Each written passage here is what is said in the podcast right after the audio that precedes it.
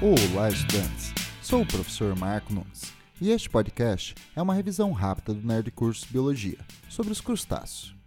Os artrópodes são animais com apêndices articulados, exoesqueleto quitinoso e crescimento descontínuo, feito por mudas periódicas do exoesqueleto. É o filo mais biodiverso do reino animal, dividido em cinco classes, baseada na divisão do corpo e nos apêndices. Uma delas é a classe crustácea, representada pelos camarões, lagostas, siris, caranguejos, microcrustáceos, lepas, baratinhas da praia e tatuzinho de jardins. Nos crustáceos adultos, o corpo é dividido em céfalo-tórax e abdômen.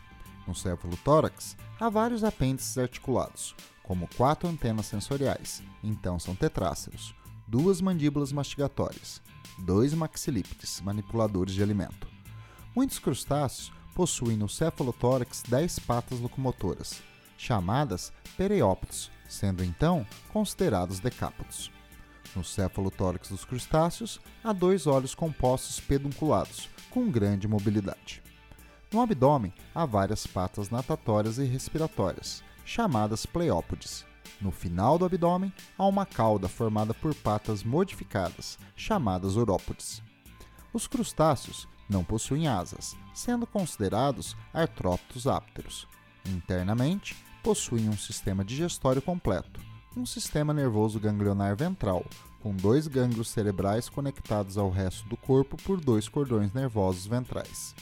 Possuem sistema respiratório branquial, com brânquias localizadas nas patas do abdômen. As brânquias transferem o gás oxigênio para o sangue que circula em um sistema circulatório lacunar, ou seja, aberto. O sistema excretor possui duas glândulas verdes, que eliminam amônia por poros localizados na base das antenas. Por isso, as glândulas verdes também são conhecidas como glândulas antenais. A reprodução é sexuada, com espécies dioicas, com fecundação cruzada, que formam ovos centrolestos, que sofrem clivagem meroblástica superficial, passando pelos estágios larvais de mórula, blástula e gástula triblástica esquizocelomada. A boca embrionária, ou seja, o blastóporo, dá origem à boca do animal adulto, então são considerados animais protostômos. Dos ovos saem larvas com formas diferentes dos adultos, portanto, o desenvolvimento é indireto.